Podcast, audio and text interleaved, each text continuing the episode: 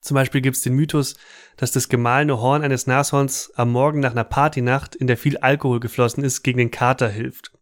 Oh Leute, dafür gibt's echt andere Sachen, die man billig in der Apotheke kriegt. Nicht mal, nicht mal in der Apotheke. Dafür gibt's Gemüsebrühe und viel Wasser trinken. ja, Oder halt Nashornhorn-Drink. Hm. Hohe Tiere und wo sie geblieben sind.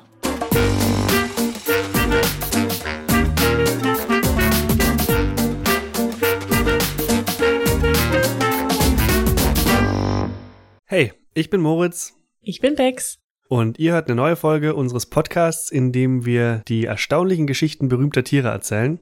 Heute erzähle ich die Geschichte und ich fange mal an mit der roten Liste der bedrohten Arten. Wenn man da den Beitrag zum nördlichen Breitmaulnashorn aufruft, dann steht da, dass die Tiere stark vom Aussterben bedroht sind. Und ehrlich gesagt ist es ein bisschen untertrieben, denn es gibt genau noch zwei bekannte nördliche Breitmaulnashörner auf der ganzen Welt. Was? Najin und Fatu. Freilebend. So semi-freilebend. Uh, okay. Krass. Aber das schauen wir uns gleich noch genauer an. Okay. Zwei Tiere auf jeden Fall, zumindest in der Theorie, ist es natürlich genug, damit sich eine Art doch noch am Leben halten kann. In diesem Fall reicht es aber definitiv nicht, weil Najin und Fatu, die sind Mutter und Tochter. Hm. Das nördliche Breitmaulnashorn ist also direkt davor, so direkt wie es nur geht, davor auszusterben. Und in dieser Folge erzähle ich die Geschichte der beiden letzten nördlichen Breitmaulnashörner, vielleicht auch der drei letzten nördlichen Breitmaulnashörner. Und wir schauen uns an, wie es soweit kommen konnte. Und auch, wie die Tiere vielleicht doch noch gerettet werden können. Und zwar mit Hilfe der Wissenschaft. Im Jahr 2018 ist eine Meldung durch die Medien gegangen, Damals ist Sudan, das war das letzte männliche nördliche Breitmaulnashorn, im Alter von 45 Jahren gestorben. Der Nashornbulle musste damals eingeschläfert werden. Er hatte unter anderem eine Infektion an dem Hinterbein, große Wunden an der Haut, seine Knochen haben sich zurückgebildet, genau wie die Muskeln.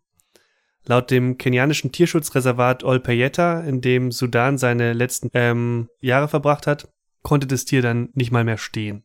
Breitmaulnashörner werden bis zu 50 Jahre alt. Sudan war also schon Nashorn-Opa. Und zwar auch ganz offiziell. Er war nämlich der Vater von Najin und damit der Opa von Fatu. Und bis zu seinem Tod hat er mit den beiden zusammen in einem Tierschutzgebiet gelebt, in so einem großen Reservat. Deswegen habe ich gesagt, wir kommen da gleich drauf. Also, die haben nicht ganz in Freiheit gelebt, aber das ist nicht zu vergleichen mit so einem Zoogehege oder so, sondern die haben dann schon eine richtig, richtig große Fläche für sich, wo sie sich frei bewegen können. Mhm. Über Inzest bei der Tierzucht haben wir schon in Folge 23 über Knautschke das Nilpferd und auch in Folge 24 über die Giraffe Marius gesprochen. Wenn es darum geht, einen vielfältigen Genpool bei einer Tierart zu halten, ist das natürlich nicht zielführend. Aber wenn es jetzt wie in diesem Fall die letzten verbleibenden Tiere sind, die letzten drei, dann sieht es in der Theorie zumindest anders aus. Man hat die Tiere nämlich vor mehr als zehn Jahren in Kenia zusammengebracht, damit sie sich vielleicht doch noch fortpflanzen. Das hat dann aber logischerweise, sonst würde ich heute eine andere Geschichte erzählen, nicht geklappt. Und als Sudan gestorben ist, war er sowieso schon zu alt, um sich dann überhaupt noch fortpflanzen zu können. In dieser Zeit, in der die drei dann zusammengelebt haben, da gab es eine Zeit lang noch ein paar andere nördliche Breitmaulhaus-Nashörner, aber es waren wirklich nur noch ganz vereinzelt Tiere vorzufinden auf der Welt, teilweise auch noch in Zoos. Und das ist ein bisschen überraschend, könnte man fast sagen, weil im Jahr 1960 haben weltweit noch mehr als 2300 der Tiere in freier Wildbahn gelebt. Was aus heutiger Sicht ein total guter Wert ist und es wäre auch genug gewesen, um die Art zu erhalten. Also ich habe das richtig mitgeschnitten. Es gibt auch in Zoos keine mehr. Ja. Das sind wirklich die letzten beiden auf der Ga Scheiße. Deswegen habe ich am Anfang gefragt, freilebend und hatte die vage Ach Hoffnung, so. dass in irgendwelchen Zoos noch welche äh, sind. Nee, also Ach, fuck, okay, krass. die waren dann ab einem gewissen Punkt die drei letzten nördlichen Breitmaulnashörner auf der ganzen mhm. Welt. Dann ist Sudan als das letzte männliche nördliche Breitmaulnashorn gestorben. Großvater und, und Vater von den beiden. Und jetzt sind nur noch Najin und Fatu am Leben heute. Okay, erinnert mich sehr an Folge 2, Lonesome George. Natürlich, die letzte Schildkröte ja. ihrer Art. Nur bei dir, glaube ich, bisschen tragischer, weil ich glaube, wir Menschen ja sehr viel, also aktiv sehr viel dazu beigetragen haben, Nashörner auszurotten, weil wir sie ständig umbringen müssen. Das ist total richtig und darauf werde ich jetzt auch noch genauer eingehen. Ich habe ja gerade schon gesagt, eigentlich 2300 wäre ein guter Wert und wäre auch genug gewesen, um sie zu retten. Mhm. Und das kann man allein daraus ableiten, dass es zwei Arten von Breitmaulnashörnern gibt, die nördlichen und die südlichen. Und das südliche stand auch schon mal kurz vorm Aussterben. Laut der Tierschutzorganisation WWF gab es nämlich in der zweiten Hälfte des 19. Jahrhunderts nicht mal mehr 100 Exemplare von dieser Unterart. Und dann wurden diese Tiere aktiv geschützt und der Bestand hat sich längere Zeit gut entwickelt und 2012 gab es dann laut WWF wieder mehr als 21.000 Tiere. Krass. Das heißt, die haben sich schon, kann man denke ich sagen, in relativ kurzer Zeit sehr gut entwickelt. Danach ist leider wieder das exakte Gegenteil passiert, nämlich seit 2012 die letzten zehn Jahre waren auch für das südliche Breitmaulnashorn eine absolute Katastrophe. Das liegt, wie auch bei anderen Nashornarten, natürlich vor allem an der Wilderei. Wilderer sind in den vergangenen Jahren so aggressiv vorgegangen, dass die Zahl der Breitmaulnashörner insgesamt stark abgenommen hat. Und im Fall der südlichen Breitmaulnashörner sind innerhalb von zehn Jahren mehr als 5000 Tiere verstorben. Viele davon sind von Wilderern getötet worden. Scheiße. Nashörner werden gewildert, weil ihre Hörner als Wundermittel gelten und weil sie ein Luxusgut sind, das in gewissen Kreisen zum Beispiel gerne an Geschäftspartner verschenkt wird. Besonders hoch ist die Nachfrage da in Vietnam und China. Hm, hier hast du ein Horn aus, das praktisch aus demselben Material wie Haare besteht. Ist das nicht ein wertvolles, tolles Ding?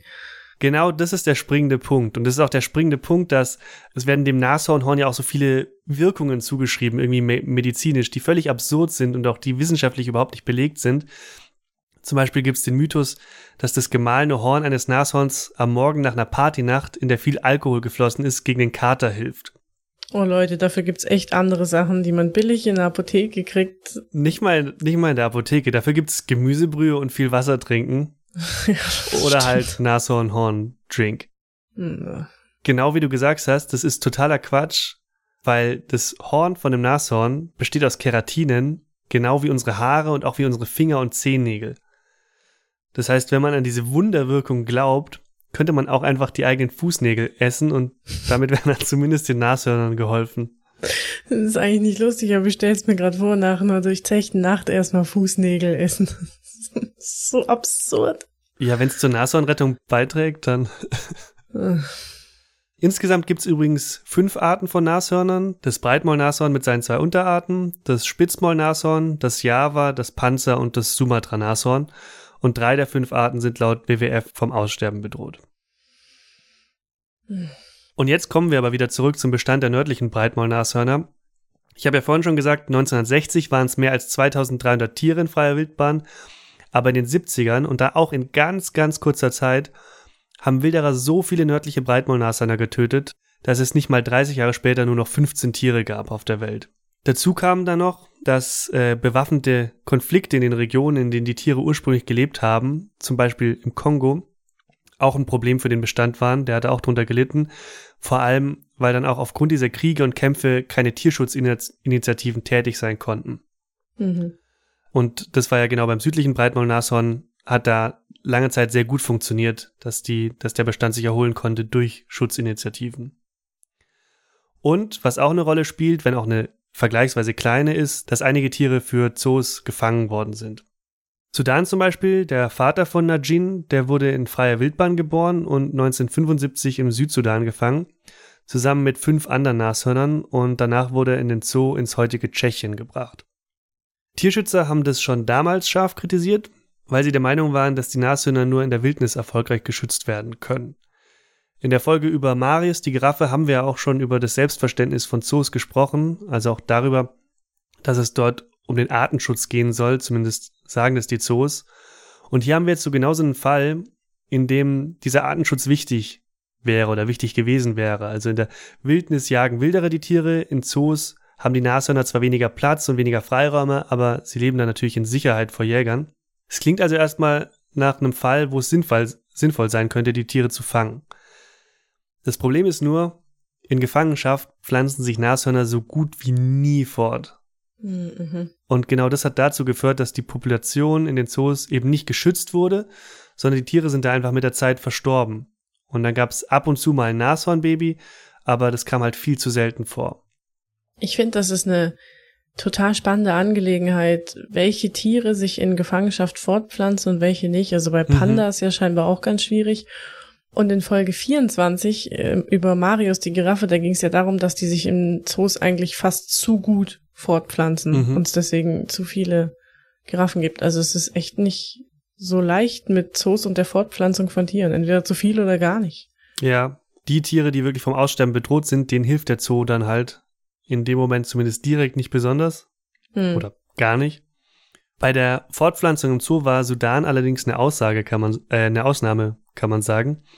Er hat nämlich in Gefangenschaft drei Kinder gezeugt, aber trotzdem war dann irgendwann einfach klar, dass die nördlichen Breitmaulnashörner aussterben könnten, beziehungsweise dass sie schon kurz davor sind. Und da wurde entschieden, ihn zusammen mit seiner Tochter Najin und zwei weiteren Nashörnern aus Tschechien ins Tierschutzgebiet Olpejeta in Kenia zu transportieren. Und zwar für das letzte Zuchtprogramm der nördlichen Breitmaulnashörner auf der ganzen Welt. Hm. Die zuständigen ExpertInnen haben damals gehofft, dass dieses natürlichere Umfeld im Schutzgebiet die Zucht erleichtert. Gebracht hat es bis zu Sudans Tod alles aber überhaupt nichts und seine Tochter und seine Enkelin sind jetzt die letzten Verbleibenden, wie gesagt, der Art. Damit die zwei nicht noch von Wilderern getötet werden, werden sie rund um die Uhr von schwer bewaffneten Rangern beschützt und nachts schlafen die Tiere in einem offenen Stall, dass ihnen da auch möglichst nichts passieren kann. Das heißt, eines ist auf jeden Fall sicher an dem Stand, in dem wir heute stehen. Auf natürlichem Weg wird das nördliche Breitmaulnashorn einfach aussterben. Und ich sage auf natürlichem Weg, weil es WissenschaftlerInnen gibt, die immer noch die Hoffnung nicht aufgegeben haben, dass sie was dagegen tun können. Dazu zählen ExpertInnen vom Leibniz-Institut für Zoo- und Wildtierforschung aus Deutschland und die hoffen, dass Fatou, Sudans Enkelin, doch noch Nachwuchs bekommen könnte.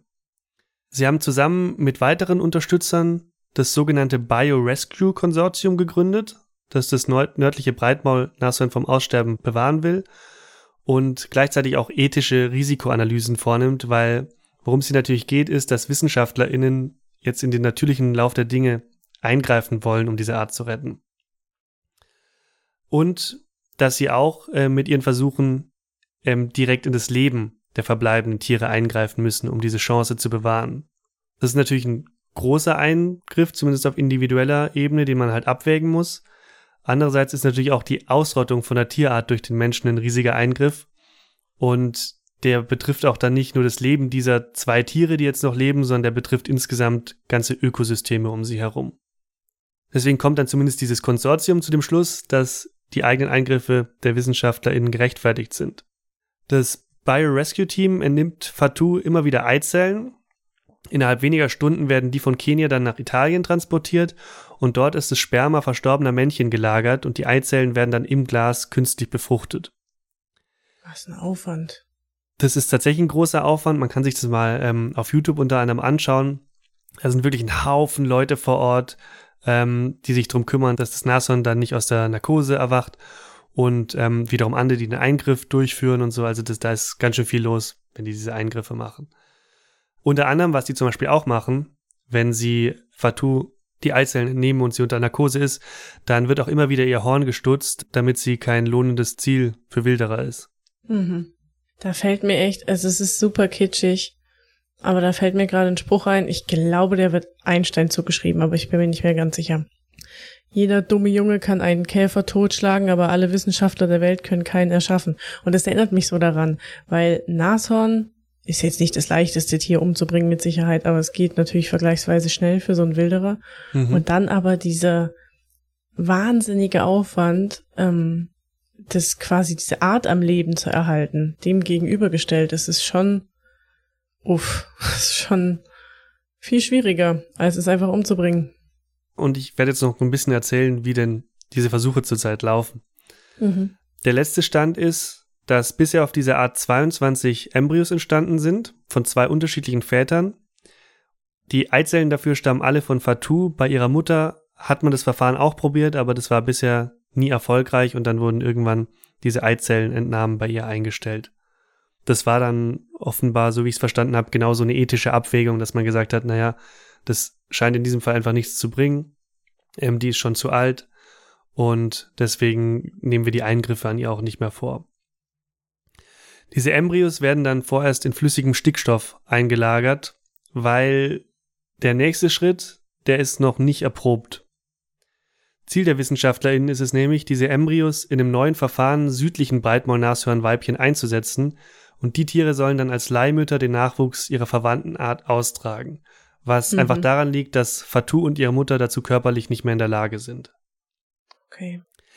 Bevor aber genau diese Leihmutterschaft ausprobiert wird, soll das gleiche Verfahren erstmal mit Embryos südlicher Breitmaulnashörner getestet werden, weil die der nördlichen halt besonders wertvoll sind.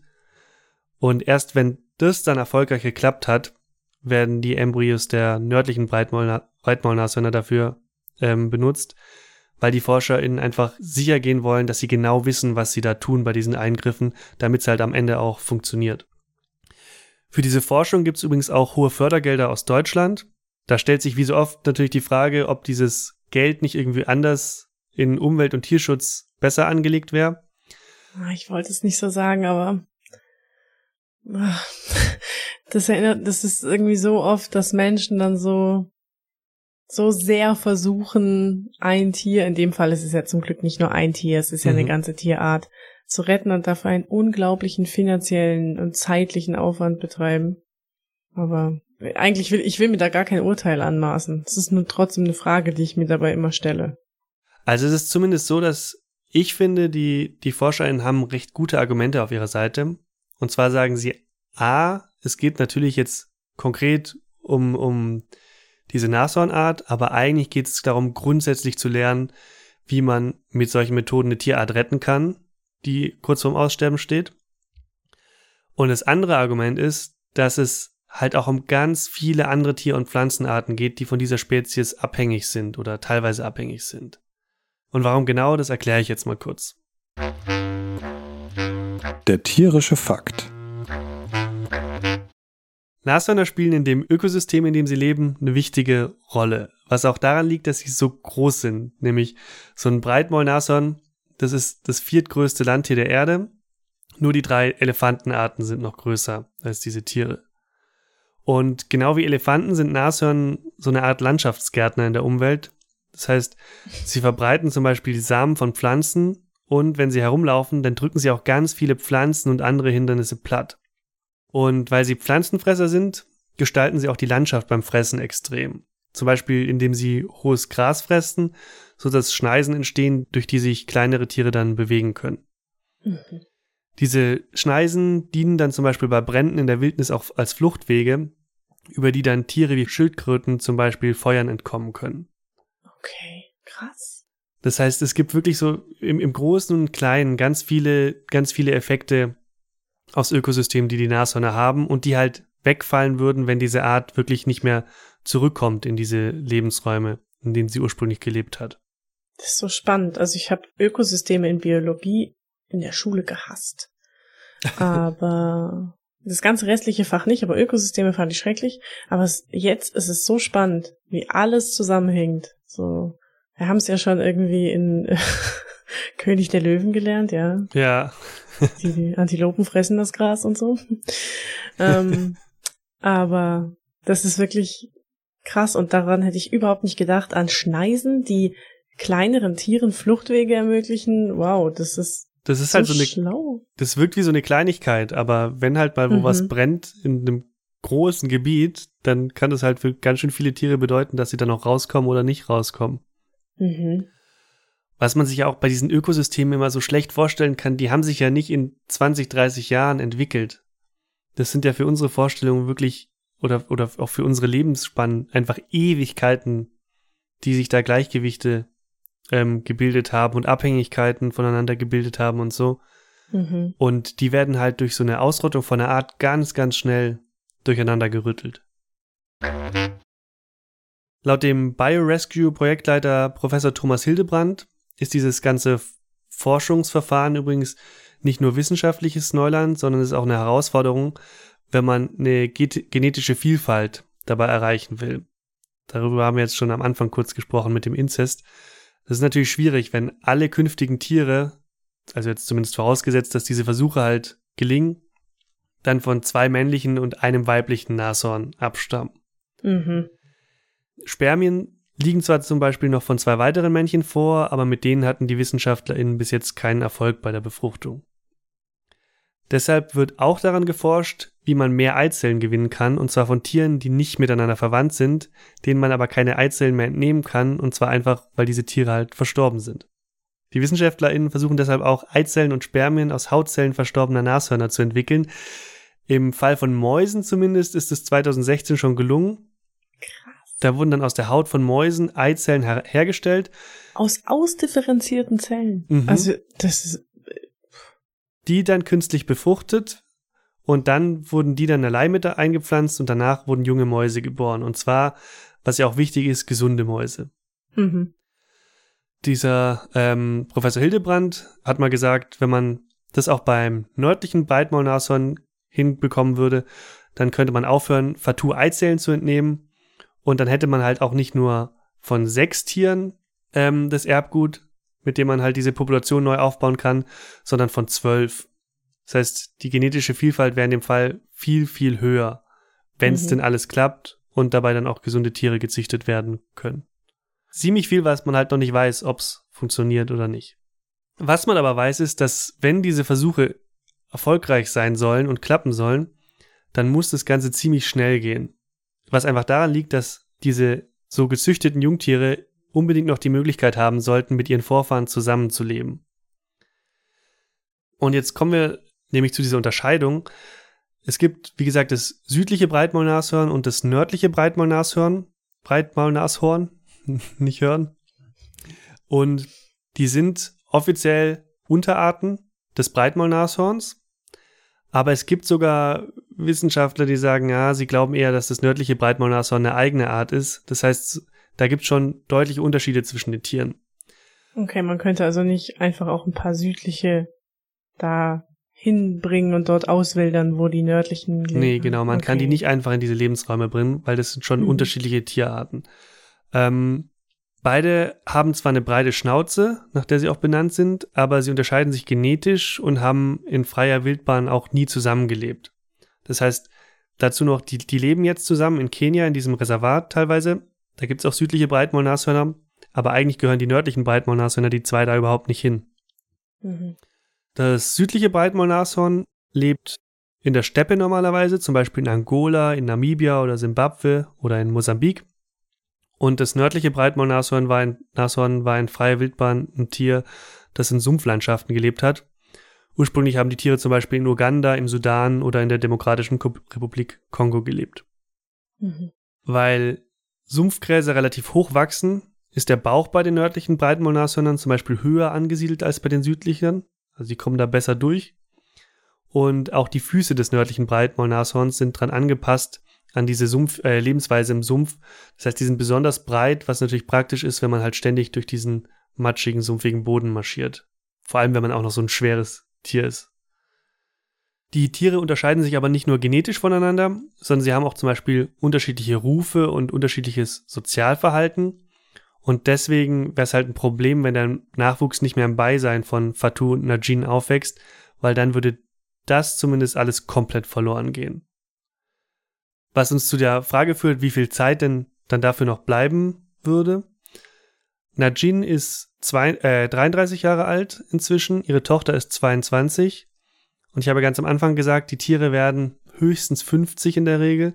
Das mhm. heißt, es bleiben also nicht mal mehr 20 Jahre, um mithilfe dieser beiden Tiere eine neue Population aufzubauen, der sie dann auch zum Beispiel ihre Sprache weitergeben können.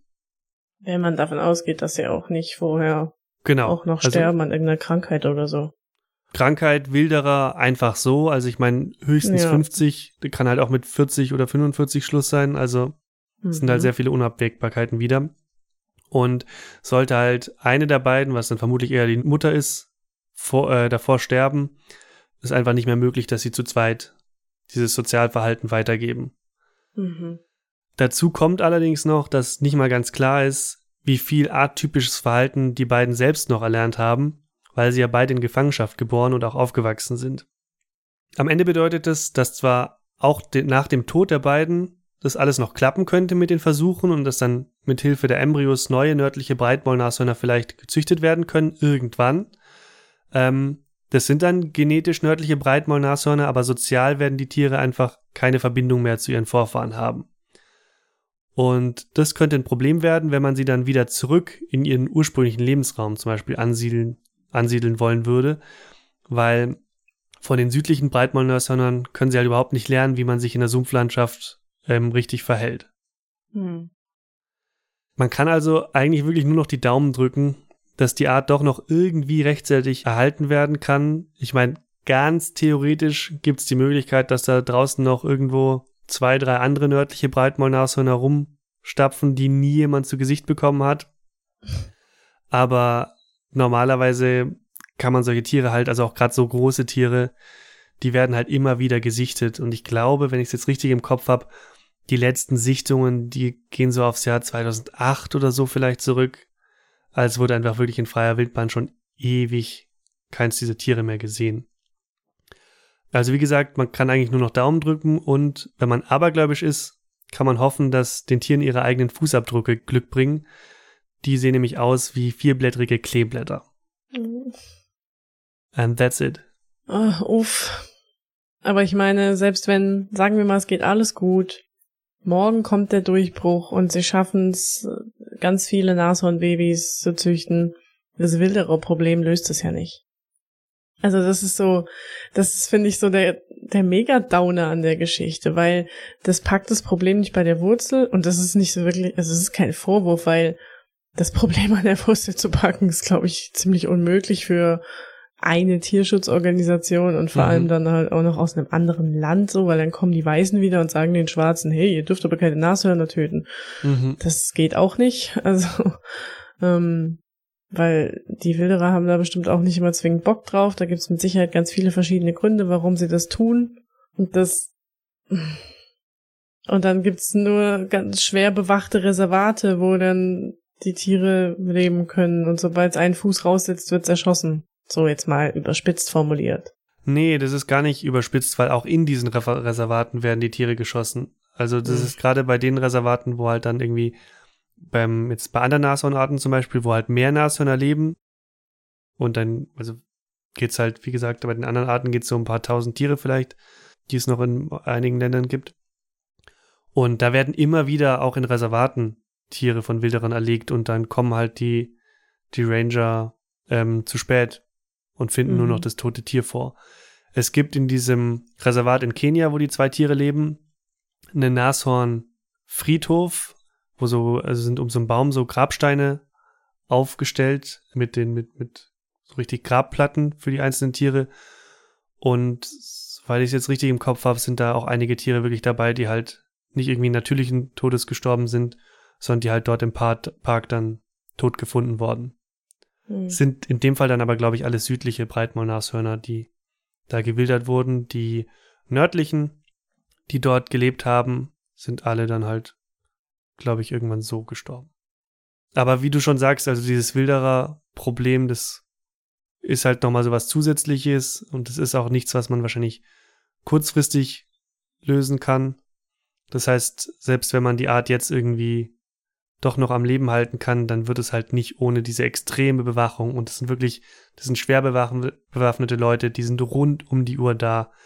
Und die sind auch, also ich weiß nicht, inwiefern diese Filmaufnahmen, die man halt zum Beispiel auf YouTube da sieht aus diesem Reservat, inwiefern die auch dem Alltag entsprechen. Aber bei diesen Aufnahmen ist es so, dass wenn die Nashörner draußen rumlaufen, läuft immer eine Gruppe Ranger mit.